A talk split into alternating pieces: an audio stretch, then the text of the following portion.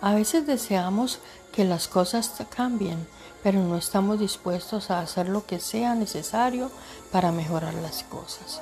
Hubo un momento en mi vida en el que siempre estaba molesta por mis circunstancias. Quería que Dios las cambiara por mí y quería que Él también cambiara a las personas que me rodeaban.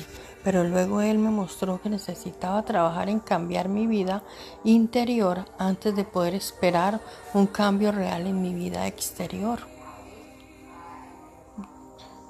Dios está en nosotros. Si aceptas esto, significa que Él está viviendo en ti y Él quiere vivir en un buen hogar espiritual. Es por esto que tu vida interior es tan importante para Dios. Debemos buscar primero a Dios dejando que su Santo Espíritu se arraigue en el, en el interior de nosotros.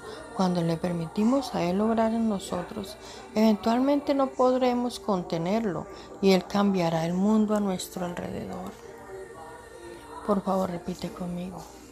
Amado Espíritu Santo de Dios, ayúdame a no quedar atrapado tratando de cambiar cosas externas cuando tú me estás pidiendo que me concentre en desarrollar tu reino en mi corazón.